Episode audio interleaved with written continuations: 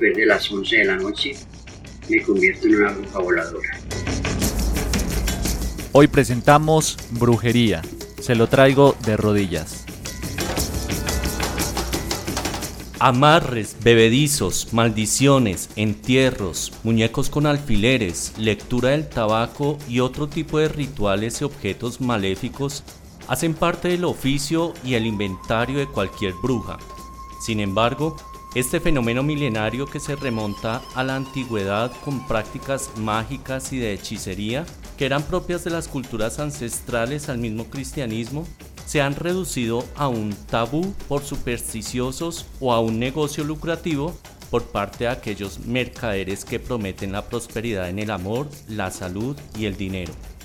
Hoy, la brujería en el duodécimo episodio del podcast Profanáticos a imagen y semejanza. Bienvenidos. Un saludo para los profanáticos que nos escuchan en América Latina, Europa y Estados Unidos. Estamos pues acá reunidos en torno a un tema que el día de hoy nos hará temblar a algunos y sonrojar a otros, porque creo que son de esos males culposos que todos tenemos, como es el tema de la brujería. ¿sí? Entramos entonces ya a nuestro quinto y último episodio de esta temporada sobre el esoterismo y el episodio número 12 de estos podcasts que como siempre buscan discutir en torno a las intersecciones entre el arte, la cultura y la religión. Entonces, pues les damos a todos la bienvenida y especialmente a un invitado que tenemos el día de hoy. Jonathan Mazo es un politólogo, gestor cultural, docente, residente en Sabaneta, Palenque, una tierra de brujas. Bienvenido. Muy, muy bien, Simón. Muchas gracias y un saludo pues a todos los profanáticos y a Santo y a Lucas y todo este bonito proyecto de podcast que, que nos regala un encuentro con palabras de, de, muchos lugares y con palabras que nos reconectan con lo ancestral también. Sí, muy bien. Pues Jonathan, bienvenido a ti por compartir esa experiencia. Y bueno, para comenzar, el saludo a los otros hermanos profanáticos, a Lucas y Santo, pero ese saludo con una pregunta que me parece que es fundamental. Y es si ustedes creen en las brujas. Lucas, ¿qué tal? ¿Cómo estás? Hola paisano, ¿cómo va todo? Muy bien, muy bien. ¿Tú qué tal? ¿Cómo has estado? Bien, bien, mucho trabajo y bien acá, acá embrujado con este podcast. muy bien. ¿Tú crees en brujas? La verdad. Yo sí creo en brujas. La cuestión es si ellas creen en mí. ok. Bueno, muy bien. Santo, en México, ¿qué tal? ¿Cómo has estado? Hola profanáticos, espero estén bien, yo muy bien también. Jonathan, bienvenido. Y bueno, en cuanto a la pregunta, yo no creo en las brujas, pero sí creo que existen, entonces eh, es diferente. ok, bueno, muy bien. Y Jonathan, tú has crecido en un territorio de brujas, pero creo que no sobra la pregunta, ¿tú crees en las brujas? Bueno, yo no creo en las brujas de otra parte, en las de Palenque sí, definitivamente en esas sí. pues bueno, esa creo que es una pregunta, yo creo, yo creo en, en las brujas, sí, de, de, que las hay, las hay, como diría Miguel de Cervantes Saavedra, ¿no? Entonces creo que ese va a ser nuestro dilema, nuestra discusión. Y pues sin más preámbulo y dándole la bienvenida a toda la cofradía que nos escucha, comencemos con este episodio. Cuando uno escucha brujería tiende a asociar magia, hechicería, maleficios, es decir, todo este lenguaje que nosotros podemos encontrar culturalmente, específicamente en la cultura popular, donde hay una serie de creencias y supersticiones. Sin embargo, profundizando un poco en los conceptos, hay unas distinciones que se dan específicamente entre la brujería, la adivinación y la hechicería. Desde las culturas más antiguas, milenarias, existía la adivinación, la magia, un gusto por la magia. Y la hechicería se asociaba al mago. Sin embargo, algunos antropólogos consideran que la distinción entre una bruja y un hechicero es que el nacimiento de la bruja se va a dar más en un contexto rural, mientras que el hechicero se va a dar en, la, en lo urbano. Entonces, por ejemplo, en Egipto, lo que se conocían eran los hechiceros, los magos. Pareciese que hay un sinónimo entre lo que es un mago y un hechicero. Mientras que la bruja es aquella que se le ha asociado a lo rural y sobre todo que a diferencia del mago ha hecho un pacto con el demonio, con el diablo. Entonces hablar de adivinación, que como lo veíamos en otros podcasts, está más asociado a los temas del tarot, a todo el tema de las energías y a ese interés por conocer el futuro, es diferente hablar del hechicero, que es más un mago, y diferente hablar de una bruja. Pero para entender un poco más esto, remitámonos a la historia.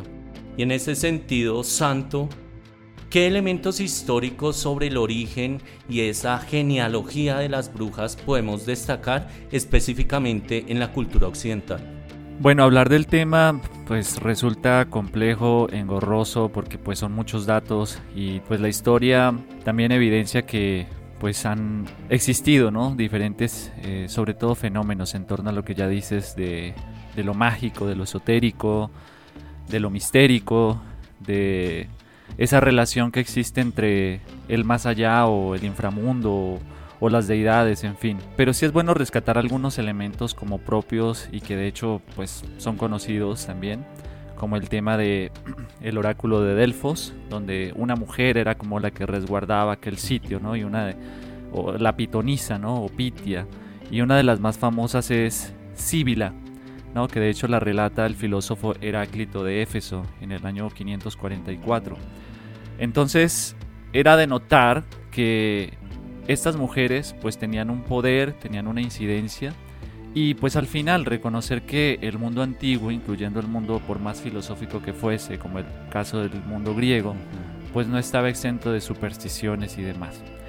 Y pues ya pasando abruptamente a otra eh, visión y también a otras épocas, pues también la Biblia relata que, por ejemplo, en el Éxodo dice que a los hechiceros no hay que dejarlos con vida, por ejemplo, ¿no?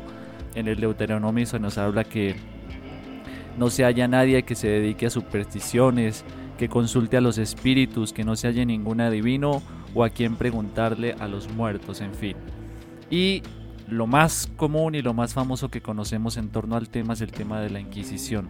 Que recordemos, la Inquisición no es solamente un tema de casa de brujas o algo por el estilo, sino que la Inquisición era todo un, constructo judicial, ¿no? Que pues velaba por muchas otras cosas. Pero pues se conoce que la Inquisición pues eh, ejecutó incluso a muchas personas en Europa.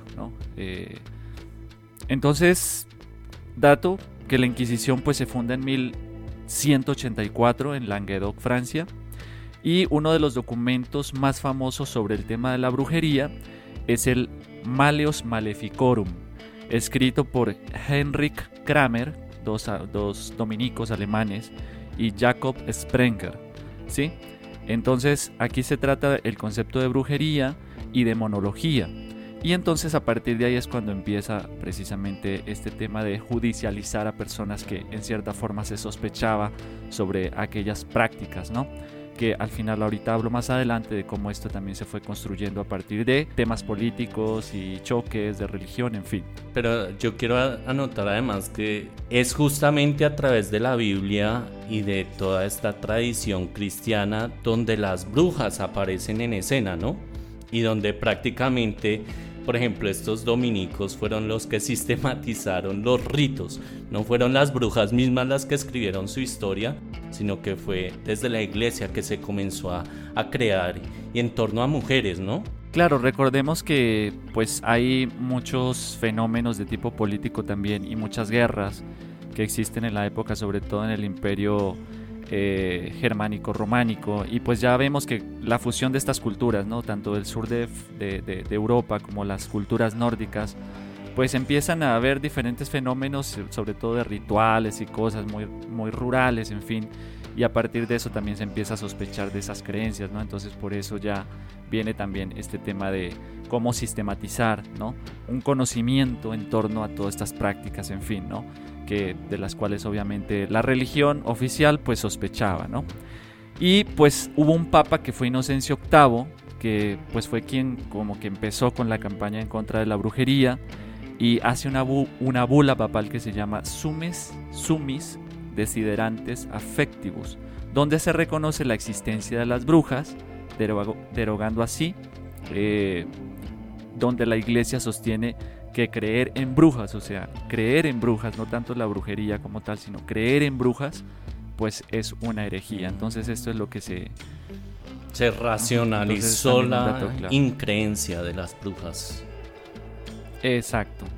Muy bien, entonces esto es como para tenerlo en cuenta y pues reconocer también que el tema de la Inquisición, donde más cobró efecto fue en los Países Bajos, en Alemania, en los países del norte, en la parte flamenca, bueno, en fin.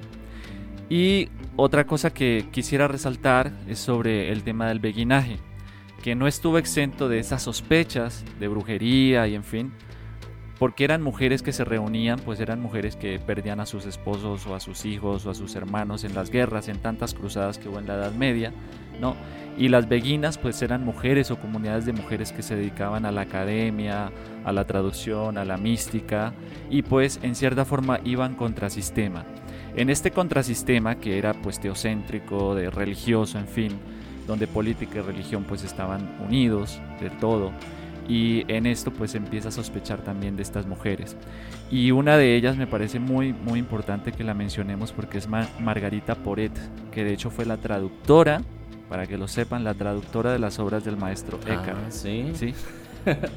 Ajá. Un místico. Eh, era, eh, eran personas muy cultas, eran mujeres muy cultas, pero que en cierta forma iban contra sistema. Entonces se les acusaba muchas veces de hechicería, se las acusaba de lesbianismo, se les acusaba de prostitución, precisamente porque iban contra sistema. Eh, esta mujer, Margarita Poret, fue ejecutada en la hoguera. Y es que acá yo quiero traer una anécdota. En la época de la Inquisición, de este periodo que nos narra el santo, cuando se llevaba la bruja y se le quemaba, había una creencia entre los inquisidores. Y era que si era bruja, lo más probable era que iba a soltarse de su cuerpo y se iba a escapar volando. Pero si no era bruja, entonces pues era el símbolo era que moría allí en la hoguera, pero que el Señor se iba a compadecer de ella en su espíritu para ir al cielo. Entonces, al final terminaba quemada la pobre, si fuera o no fuera bruja, ¿no?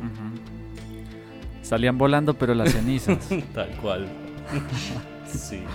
Muy bien. Me gustaría traer a colación, eh, unido a esto, eh, una región que fue muy famosa porque pues se tenía bastante sospecha sobre el tema de brujería y es una zona de España al norte, en, en el País Vasco, Euskal Herria, eh, que tuvo bastante fama ¿no? por el tema de, de, la brujería y que al final se comprobó que pues muchas cosas eran mitos, otras cosas eran inventos, otras cosas eran tema de, de, intereses por todo esto que también se va gestando tanto en la Edad Media Baja como a inicios del Renacimiento y, y, y de la época moderna, ¿no? donde hay guerras de religión, hay guerras por tierras, hay guerras por fronteras, en fin, y en medio de esto también se crean como una guerra entre acusaciones y una de las más efectivas era la acusación de brujería. Y eso fue lo que pasó en esta, en esta parte de, Euskal Herria, en el País Vasco. Y este, algo que me llamó mucho la atención fue que un clérigo, un canónico, Alonso de, las, de Salazar fue el abogado de las brujas. ¿Por qué? porque el hombre era un tipo culto y que fue como a, ver, digamos, de una manera mucho más estudiada el tema o el fenómeno y se dio cuenta de que precisamente el tema de brujería era más un tema de psicosis colectiva asusada por los mismos sacerdotes. Es decir, los sacerdotes empezaban a hablar de aquelarres, de ritos, de cosas, entonces los niños empezaban a soñar, a tener pesadillas, y entonces muchas de estas personas también como que tenían ¿sí? este, situaciones incluso de salud bastante complejas, y él empezó a desmentir esto. Entonces es importante también que incluso dentro de la Inquisición española se dice que eh, se desmontaron los procesos y no se volvió a condenar, ¿sí? Mientras que en Alemania y en los países del norte sí pues fue brutal la cosa, reconociendo, aquí quiero que lo sepamos también,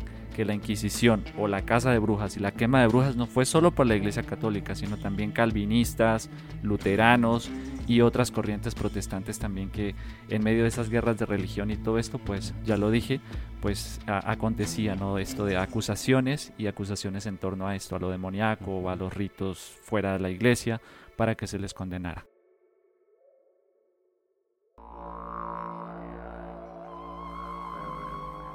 En América Latina el fenómeno de las brujas es muy fuerte, ¿no? Y creo que eso ya lo heredamos por tantas culturas ancestrales que hay. ¿Qué se puede decir acerca de estas tradiciones y sobre todo en la actualidad, pues también cómo se mueve ese mapa brujeril en el territorio americano? Bueno, el tema es que en la actualidad los lugares donde más se recurren a este tipo de prácticas es precisamente Latinoamérica y África. Para Latinoamérica tenemos que tomar como punto de partida la época de la conquista y es que Latinoamérica se vuelve un escenario donde se mezclan las tradiciones, las creencias, los rituales y esas prácticas que trazan una línea muy delgada entre lo que es la religión y la brujería. Porque es que por un lado estaban las costumbres indígenas y toda su conexión con la madre naturaleza, ¿no? la medicina, estos personajes que son esos guías espirituales, lo que se conocen como, como chamanes, que entre otras cosas dentro de ese círculo decirle a un chamán, chamán es algo peyorativo, ¿no? Ellos son guías espirituales. Eso es lo malo de las generalidades. Por otro lado, la imposición de la religión católica, ¿no? Que vino de la mano de la conquista.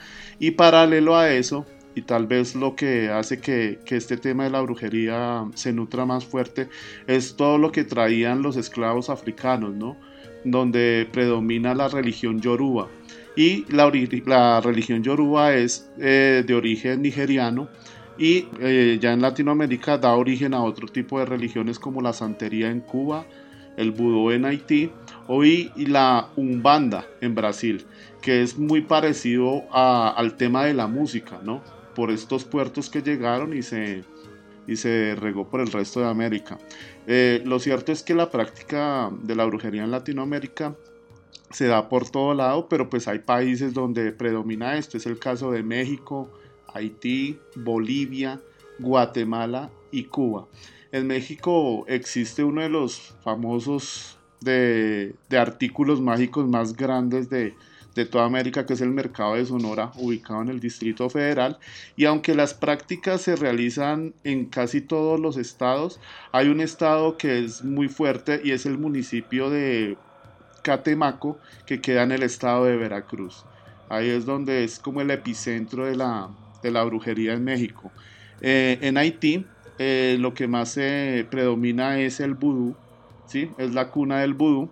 Y eh, las prácticas también están muy relacionadas con, los, con los ritmos frenéticos, con los tambores, con el sacrificio de animales, eh, el tema de los zombies, que son estos personajes, estos muertos que resucitan con fines de, de esclavitud.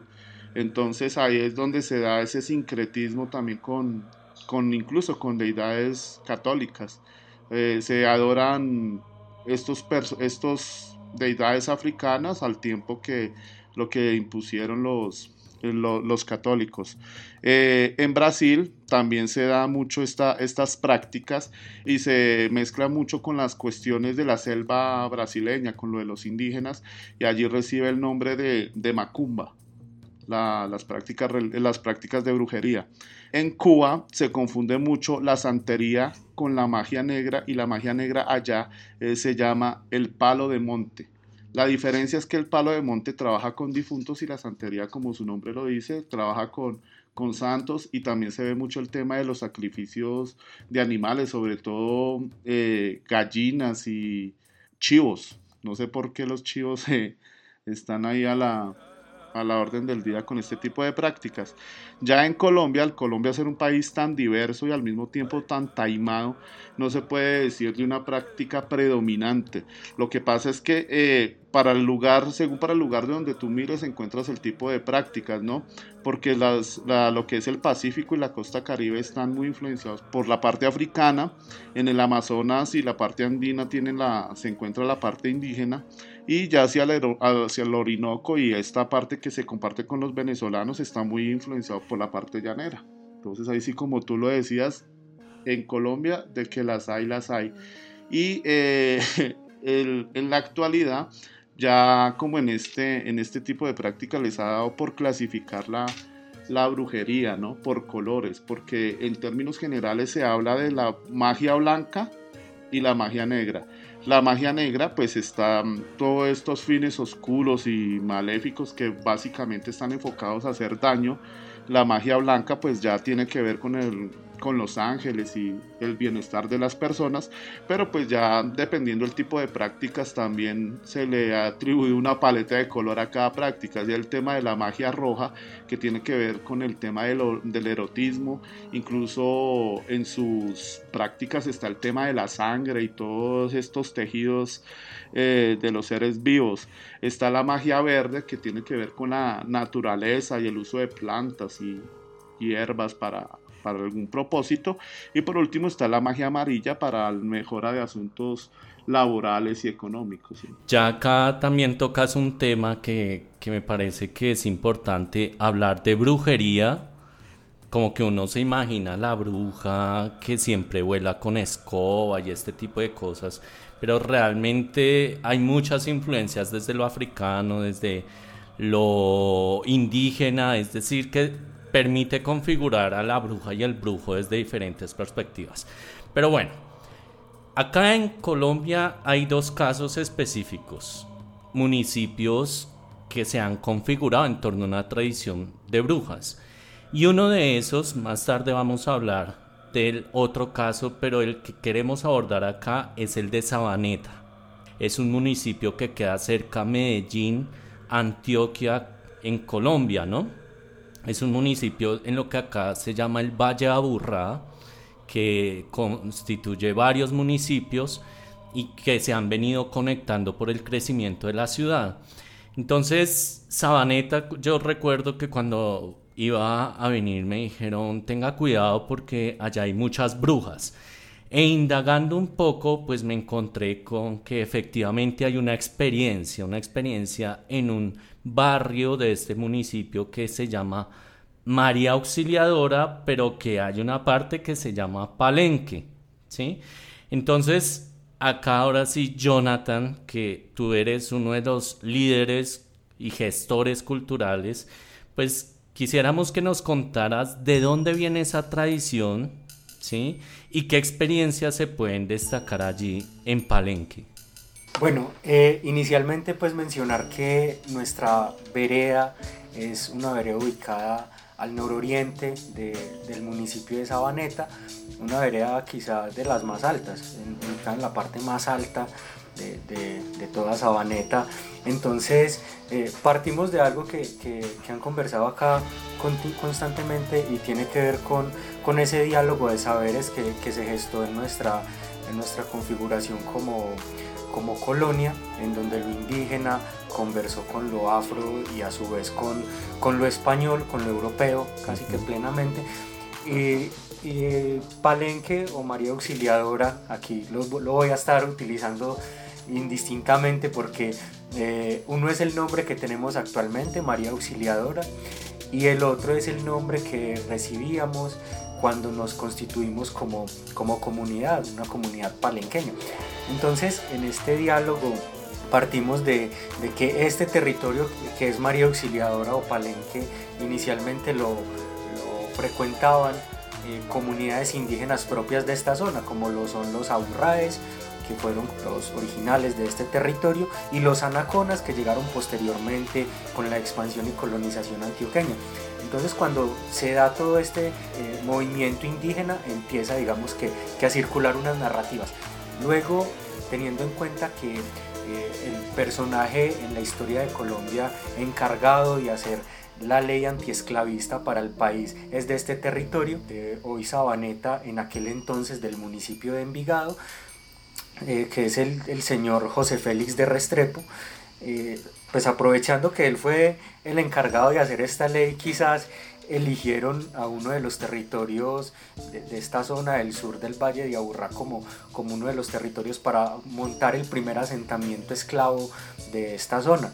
Entonces así nació pues nuestra comunidad. No hay una precisión en, en los datos eh, frente a fechas, frente a, sucesos históricos que se hayan presentado, pero sí vienen desde, desde una tradición oral en la que nos cuentan que cuando eh, llegan cuatro familias afro, a, este territorio, eh, esas familias afro se encuentran con estos vestigios indígenas que, que aún quedaban en la zona y empieza allí un diálogo. Y pues posteriormente a este diálogo, eh, Sabaneta con una tradición fuertemente católica, pues eh, entró también a, conversar con este ejercicio, pero ya aquí se hablaba, por ejemplo, esto desde la venida de lo, de lo afro se, llegó con toda esta creencia en el vudú, con toda esta creencia en la brujería, con toda esta creencia de la magia negra. Y luego cuando llega eh, la Iglesia Católica nuestra comunidad, pues en ese diálogo además, como, como lo, lo decía ahorita eh, Lucas, entró ese, ese, diálogo también con la magia blanca. Entonces ha sido una, una mezcla y una suerte de sancocho de diálogos y, de cultura bastante particular que, que nos, han, que encantado y que nos trajo a esas primeras brujas de Palenque. Que, que, eran, que se convirtieron en la respuesta a casi todo lo que sucedía. Entonces el, el esposo desjuiciado no llegaba a la casa a dormir un sábado en la noche. Muchos tendrán sus teorías, pues, si a eso le suman aguardientico, pero eh, aquí en nuestra comunidad se decía que este borracho subiendo a casa, que es un camino bastante largo, son 30 minutos de, recorrido. Es bastante alto, son 30 minutos de recorrido y en, este caminato, en esta caminata cualquier cosa puede pasar y aquí la más común era que lo desaparecía una bruja y terminaba este borrachito al otro día por allá tirado en una manga medio en pelota y, con, y, sin plata además. Muchos tendrán sus teorías, pero para nosotros y para nuestra tradición eh, así se empiezan a manifestar eh, las brujas con comportamientos o con, o con prácticas, digamos que, que, muy asociadas a lo jocoso, a lo divertido. Eh, prácticamente su magia negra la utilizaban era para, para divertirse y en esa diversión pues ahí quedaban las personas de la comunidad. Entonces esas primeras experiencias llegan, llegan a través de esto y a través de un proceso de tradición oral que como lo dicen nuestros, nuestros líderes eh, mayores, ellos antes no se preocupaban por esto, entonces muchas cosas de esta tradición oral se perdieron, pero hoy eh, aprovechamos y hacemos un diálogo bastante, bastante bonito y desde allí como que renacen nuestras brujas en, en la tradición oral de la comunidad. Muy interesante eso, además porque creo que en el caso de Palenque en Sabaneta, precisamente la normalización de la experiencia de las brujas, que como tú lo señalabas, es una forma de sincretismo, no solo a nivel cultural, sino a nivel religioso, porque ya lo señalabas. Tengo entendido que se llama después María Auxiliadora intentando quitar eso de Palenque, porque además para los audioescuchas, Palenque es una zona en el Atlántico, en el, en el departamento de Bolívar, que se llama Palenque de San Basilio, que son de las pocas comunidades negras que conservan todavía sus tradiciones de los ancestros de África y de la esclavitud más antiguos.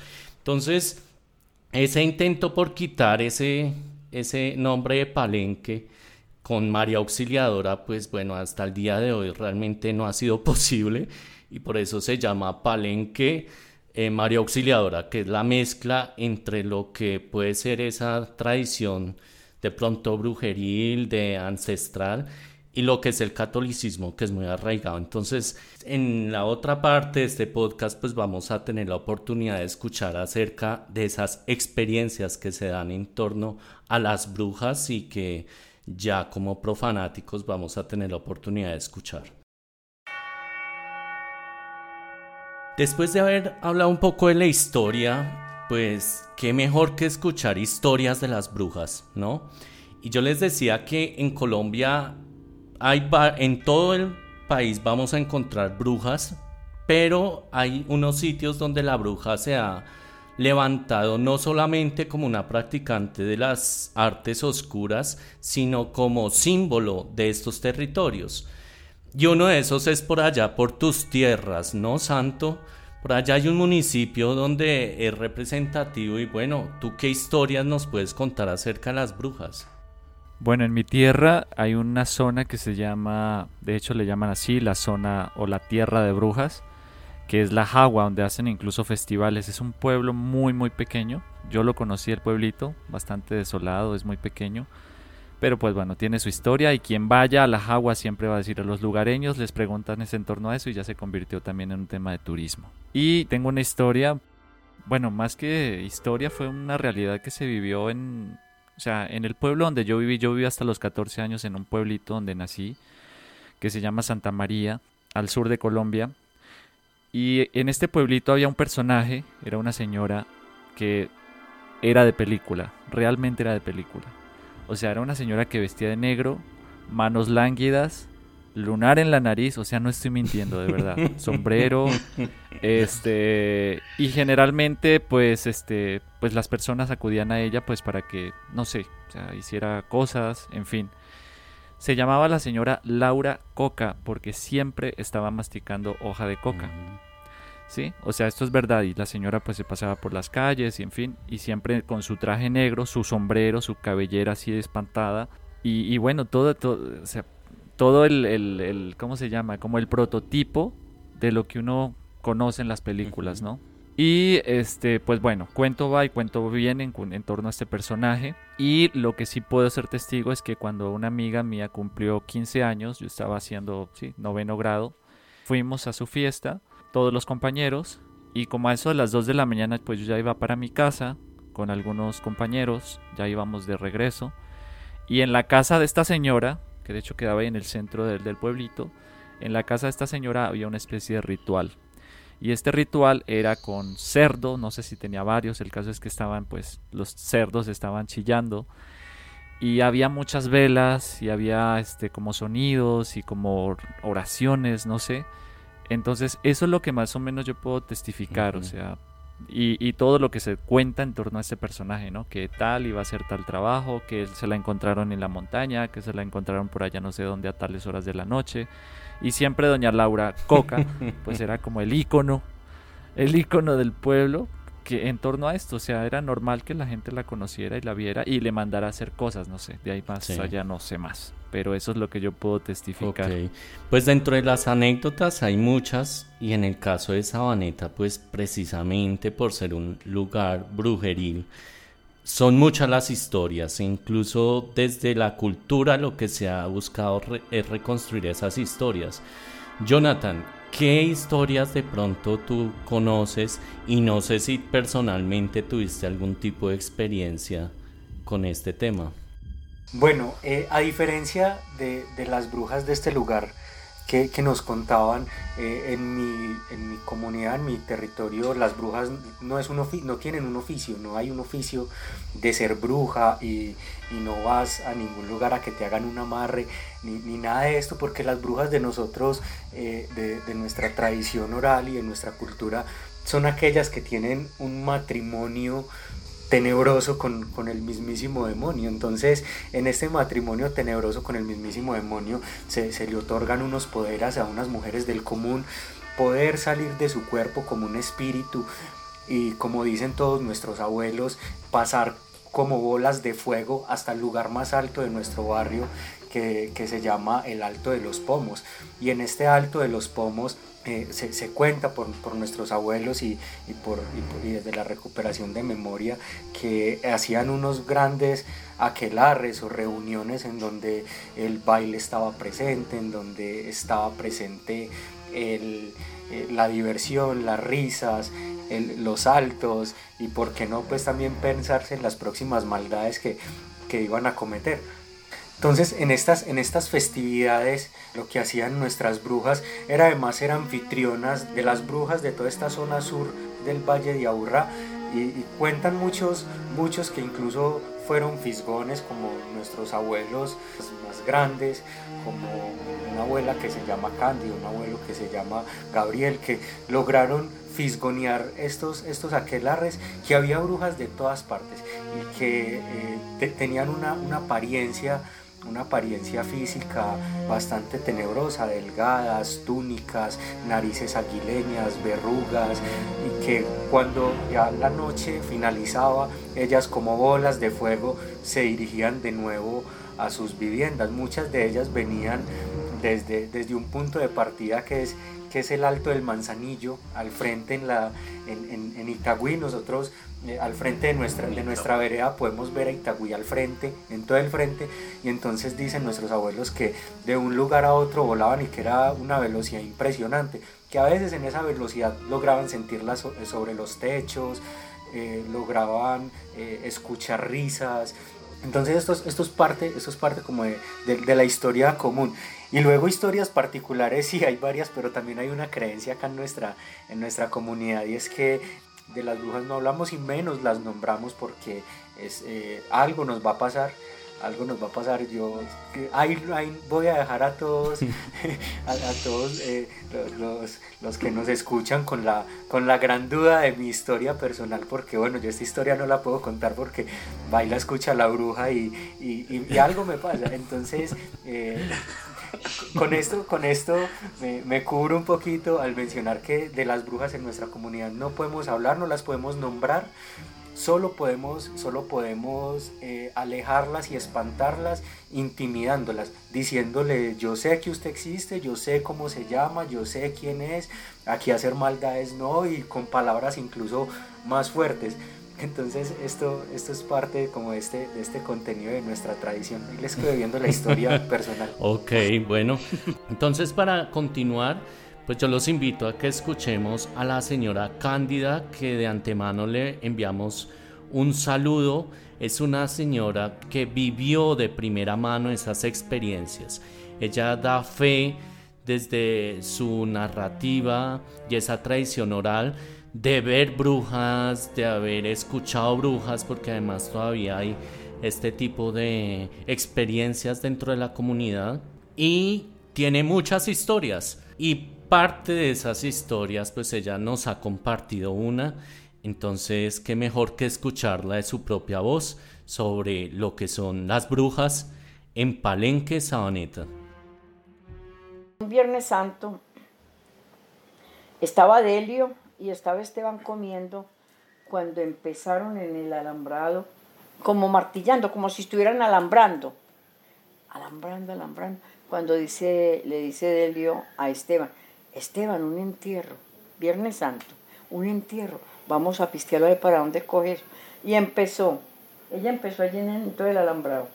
Y ellos salieron y empezaron cuando el, alambrado lo iban alambrando más arriba, lo iban alambrando más arriba y lo iban alambrando más arriba.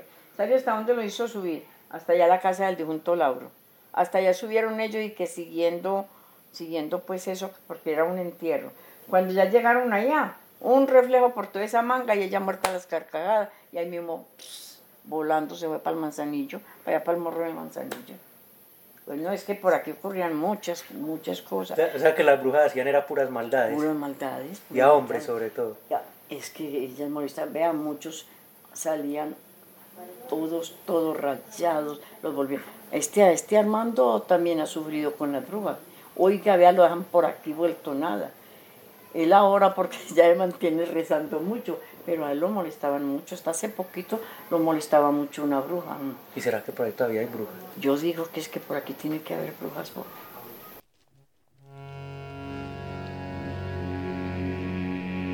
Bueno, entonces creo que las brujas han dado para mucho en todo el mundo. Y ya acá veíamos algunos tipos de brujas, de magia, y esto por supuesto no ha sido ajeno al cine.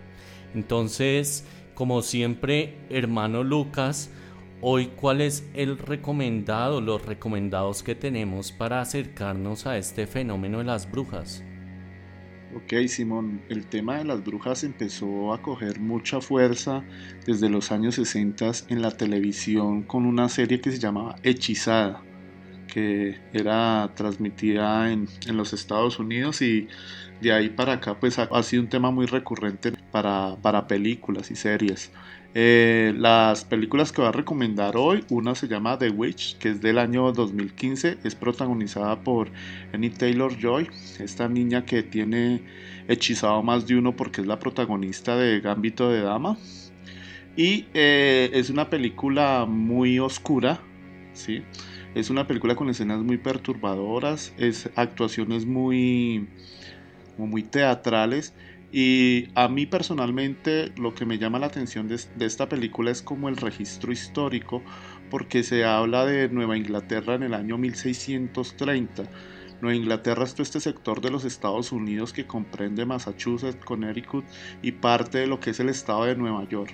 Entonces ahí muestran cómo se empezaron a desarrollar esas, esas prácticas precisamente dentro de una comunidad que eran de unos colonos muy, como ellos tienen un nombre, Santo, tú. Es una corriente protestante, son los Amish, que de hecho existen hasta nuestros días. Son personas que se alejan de todo el tema urbano y, y viven sus tradiciones muy pastoriles, muy bucólicas eh, en zonas rurales. Que les arrancan los dientes y todo, ¿no? Esos tienen sus, costumbres bastante, bastante fuertes allí. Y pues la película está ambientada en ese, en esa época y dentro de estas comunidades, entonces vale la pena que le echen la mirada, está a la orden ahí en, en, la plataforma de Netflix.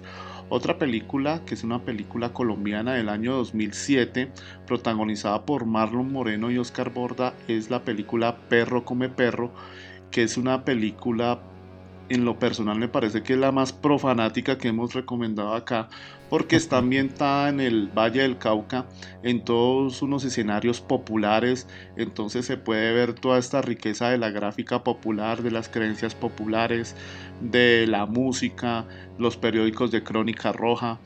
Eh, entonces vale la pena. El narcotráfico, que sí, que incluso al ser un tema muy recurrente en el país, el tema del narcotráfico, esta película tiene algo especial y es que rompe como con esa dinámica del traqueto y ese tipo de cosas, ¿no?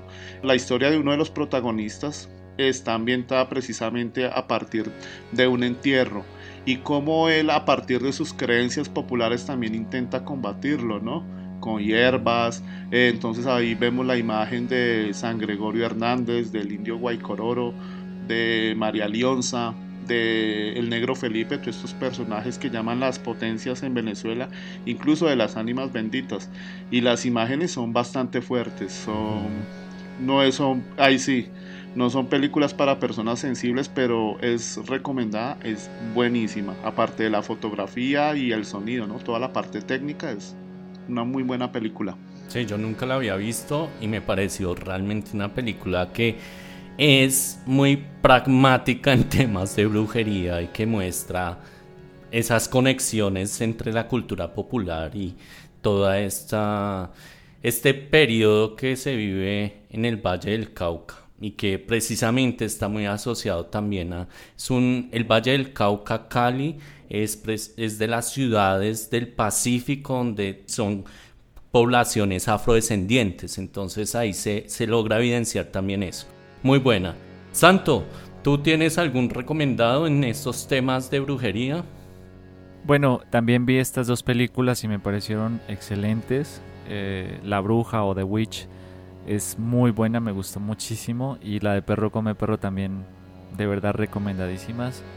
Son muy buenas en torno a estos temas. Bueno, pues hay una serie que se llama El Brujo, The Witcher, en Netflix y también está interesante. La vi toda, bueno, la serie también la he visto. Eh, creo que ya van para la segunda temporada.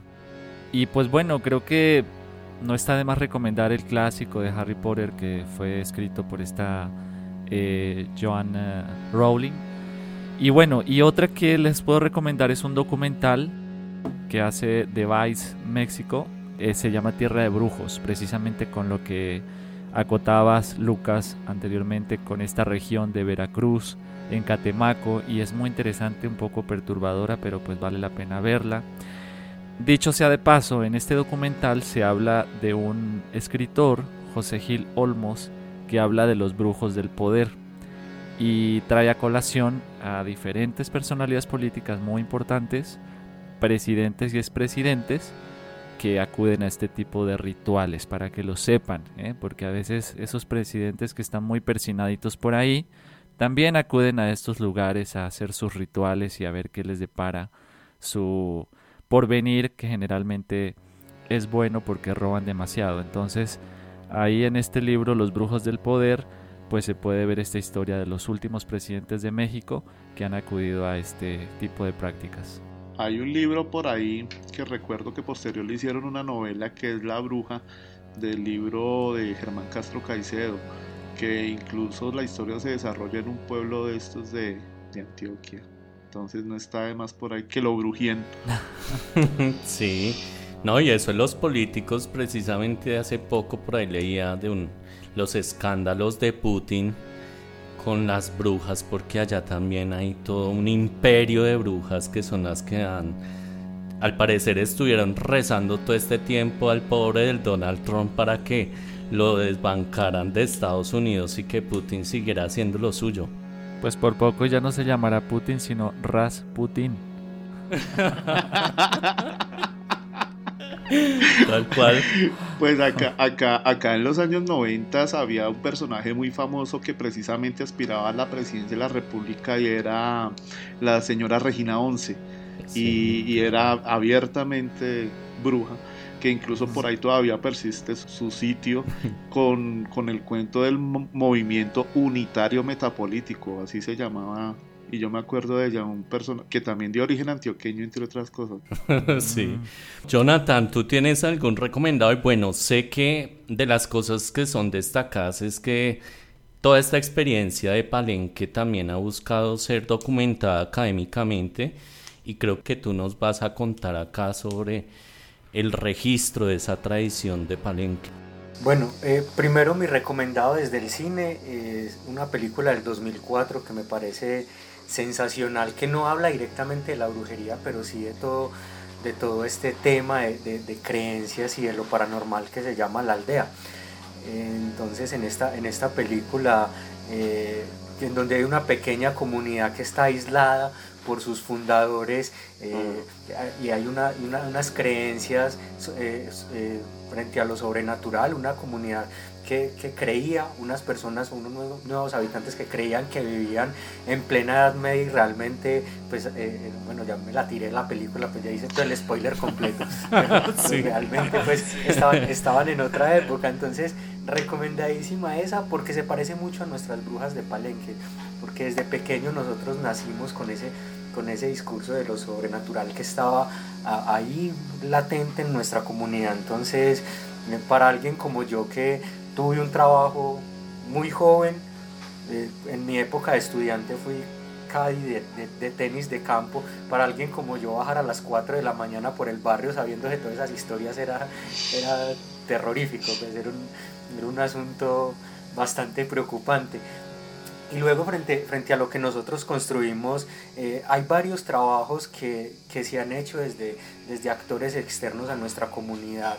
Eh, en, lo audiovisual y en lo escrito alrededor del tema de las brujas. Hay bastante, hay un libro que se llama Brujas de Palenque de Alberto Cavil Mejía y un proyecto que, que hicimos en conjunto con, con FENAL, con la Caja de Compensación, que se llama Narrativas Rurales, que está por ahí en el repositorio de ellos porque pues lo lanzamos un mes antes de, de la cuarentena y pues esto eh, se, llevó al traste toda, la, toda la divulgación, pero todavía está en el repositorio de Confenalco. Y, a, a, raíz de todo esto nos dimos a la tarea de nosotros contar nuestra propia historia y construimos un proyecto de comunicación barrial que se llama Palenque Cuenta, desde el cual tenemos una línea audiovisual en donde estamos construyendo un cortometraje eh, ya pues está, está en fase de edición en este momento, que lo pensamos, lo proyectamos para el mes de junio, para hacerlo público en un festival de hip hop que vamos a hacer acá, acá mismo en nuestra comunidad. Entonces, este cortometraje nos habla un poco de esta creencia mística. Este va a estar más asociado a la magia blanca. está más asociado a la magia blanca, que además es una magia muy católica en nuestra comunidad. Es una magia que, que acompaña los objetos eh, misteriosos y, y, el discurso religioso. Entonces es un salmo acompañando un bebedizo. Entonces eh, esto, esto tendremos, tendremos en nuestro, en, en, nuestro cortometraje invitados, lo haremos público a través de nuestras redes sociales, que no sé si las digo ya o, o más adelantico. No te preocupes, si quieres más adelante podemos ya enviar esos saludos y las redes y sobre todo pues que también podamos seguir pendientes de ese lanzamiento del cortometraje porque sí vale la pena acercarse a esa experiencia allá de, de Sabaneta, de Palenque Sabaneta.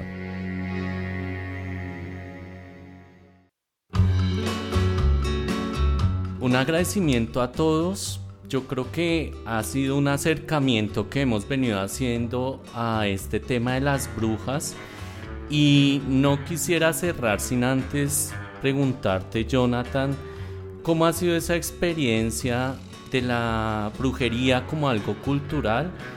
Y rápidamente que nos puedas compartir también cuáles han sido esas actividades o lo que ha logrado materializarse con esta tradición. Cuando hablamos de, de nuestras brujas de Palenque y de lo cultural, debo incluir a, nuestra bruja mayor, eh, doña Ligia Cano, una mujer entrañable, hermosa, que, que se ha encargado de, de, continuar con el legado histórico que le dejó su mamá y es el de encabezar nuestras fiestas comunales que son las fiestas del Palenque, que es una festividad que celebramos cada 30 de noviembre y que tiene un objetivo eh, muy concreto y es purificar, alejar las malas energías, quemar las brujas que quedan, que quedan en nuestra comunidad y que ya sepan que, que no le tenemos miedito, que, que, aquí nos les enfrentamos y que no nos asustan y que salimos con, con, las escobas encendidas como lo hace Ligia, que es nuestra bruja, donde ella hace todo un performance de una bruja y sale por, por una zona de nuestro, de nuestro barrio que es actualmente conocida como el plan que es pues el lugar donde, donde se hace este ejercicio, eh, en un recorrido, en un, en un, tramo, junto a sus brujitas pequeñas y su bruja ayudante, salen alrededor de 6, 7 brujas con sus escobas encendidas, eh, alejando estas malas energías y con la gente de la comunidad al lado, en una fiesta parecía un aquelarre, ¿no? Con, con aguardientico, con pólvora incluso, con globos que son también muy propios de, de, este lado de la cultura, aunque hemos tratado de mejorar un poquito el discurso ahí frente, frente a los globos y a la pólvora, pero bueno, todavía están ahí presentes y entonces ellas, ellas hacen este ejercicio y, a, y a, lo largo pues de varios años, ya de, de 20 años, logramos que Sabaneta públicamente reconozca nuestras festividades, estas fiestas de Palenque como un patrimonio cultural municipal. Es una de las cuatro celebraciones municipales que hay en Sabaneta, que aún carecen pues de un presupuesto y de un acuerdo municipal concreto, pero, pero que ahí están estas, estas festividades con un reconocimiento patrimonial que es importantísimo. Entonces lo que hemos hecho en estos últimos cinco años es ampliar un poquito más el ejercicio. Antes solo era una fiesta de un día, hoy es una fiesta de una semana, entonces viene acompañada de muchos asuntos, de chocolatadas por los sectores, de compartires entre la comunidad, de un festival muy bonito que se llama el Festival de Mitos, Brujas y Leyendas, donde contamos cómo es el tema de nuestras brujas en un recorrido por una zona miedosísima del barrio. Hacemos un recorrido eh, y, mostramos a través de, del teatro cómo son nuestros, cómo, cómo, son nuestros mitos, cómo son todas estas, todas estas historias, sobre todo el de las brujas, e invitamos incluso mitos de otras partes. Hemos tenido, por ejemplo, a los eh, al, al, cura sin cabeza, pues eh, mitos de otras, de otras partes e historias de otras partes que se, que se hacen bien interesantes acá en este ejercicio, como con la intención de, de hacerlo muy cultural, eso pensando pues sobre todo el asunto de, de, de, tener un poquito más de presupuesto, o más bien tener Qué interesante, pues yo creo que ahí es la invitación. Y bueno, te pregunto, en redes sociales, ustedes creo que tienen un periódico que es digital para que también nuestros cofrades puedan acercarse y conocer de esta experiencia y ya cuando se medio normalice este tema también poder participar del festival.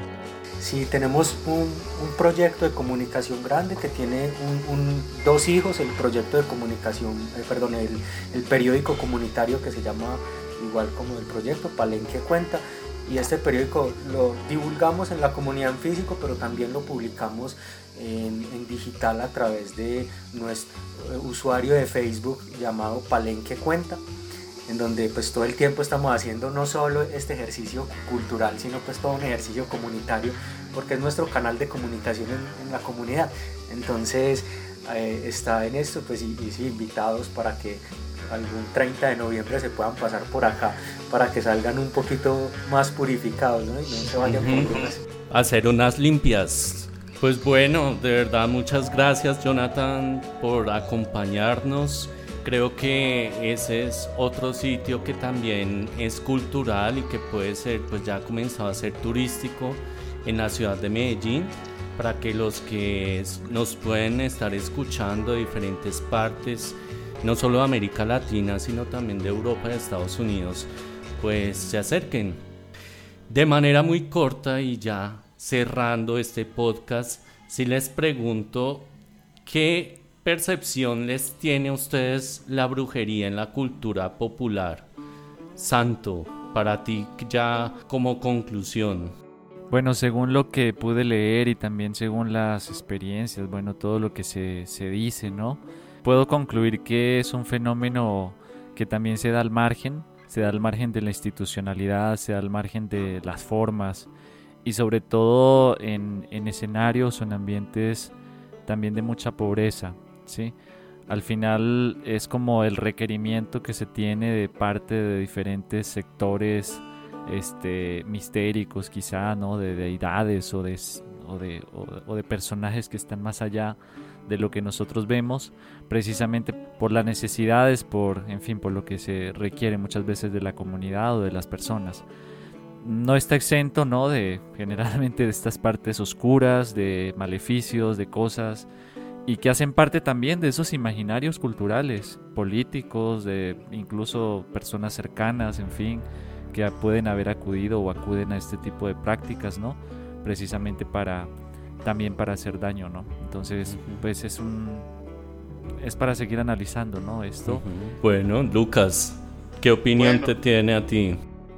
Bueno, en general y, gracias a esta temporada de profanáticos con el tema de las ciencias ocultas, la opinión que tengo es una opinión eh, de respeto, una opinión equilibrada entre la burla y el miedo, porque siempre que se habla de este tema se va uno para cualquiera de los extremos y es la burla precisamente por esta sombra que le hacen los charlatanes a estos temas y, lo, y el miedo profundo que se da frente a estas prácticas. Entonces, leyendo, investigando, con la presencia de los invitados que hemos tenido acá, es una mirada de respeto, de entender que son un oficio, una profesión en la que no cualquiera puede desarrollarse desarrollar sus habilidades, ¿no? Se necesita tener estos dones y estar precisamente eh, conectado con este tipo de, prácticas. Entonces, mi opinión es de respeto y de apoyo